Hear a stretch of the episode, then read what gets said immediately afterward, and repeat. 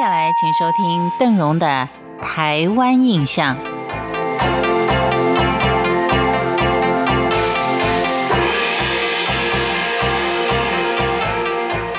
在台湾，经过很多的宗教民俗学家的探讨之后，发觉有佛道信仰的家庭当中，所供奉的神奇，并不是大家所熟知的释迦牟尼佛。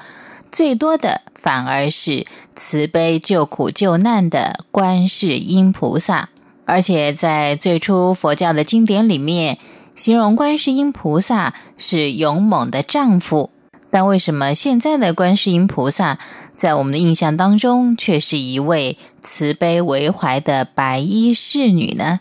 今天的台湾印象，我们就来看一看这位温柔的慈悲，属于家家户户的观音妈。属于佛教西方三圣之一的观世音，原本它就有很多不同的形象。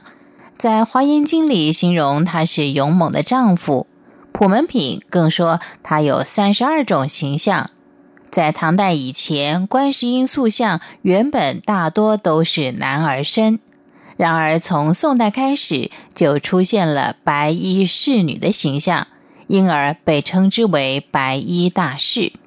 由于道教也是奉祀观世音的，认为他有庇护护佑、超度亡灵的法力，能够慈航普渡、接引西方。等到移民到台湾之后，佛道不分的习俗，使得许多的斋堂或是寺庙都会主祀观世音。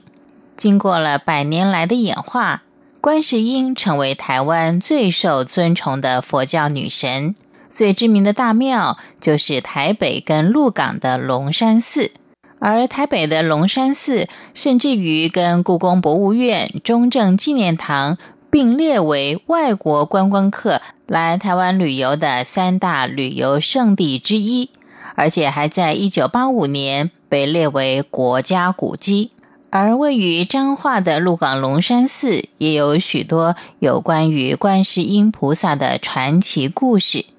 其中有一段是说，相传在明末清初，唐山过台湾，许多中国宗教信仰也跟着先民跨海而来。而在十七世纪中期，有一位在福建修行的赵善禅师，他雕刻了一尊观音佛像，准备经海路送往浙江的普陀山。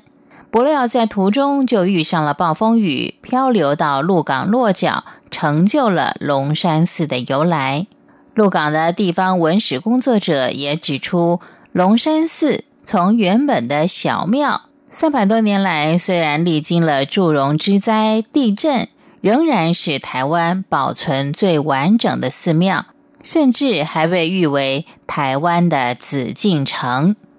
从古至今。鹿港龙山寺的信徒多半都是以女性为主，因为民间传言观世音菩萨是救苦救难的代表性神奇，再加上女性的信徒占大多数，为了要便于能够挂在闺房里面，每天能够参拜，所以才借由画家之手。塑造出女性的温柔相貌，也更加深了观世音菩萨的慈悲形象，也成为母性慈爱的一个象征。在梵文里，菩萨的原意就是觉有情，觉悟救度众生的情谊。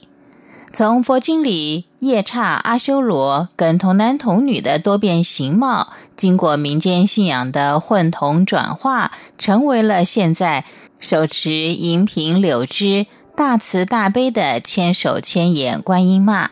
反映出千百年来信徒的集体怨念，也反映了台湾移民社会渴望母性慈悲照护的隐性乡愁。以上是今天的台湾印象，感谢您的收听，我是邓荣，我们下回见。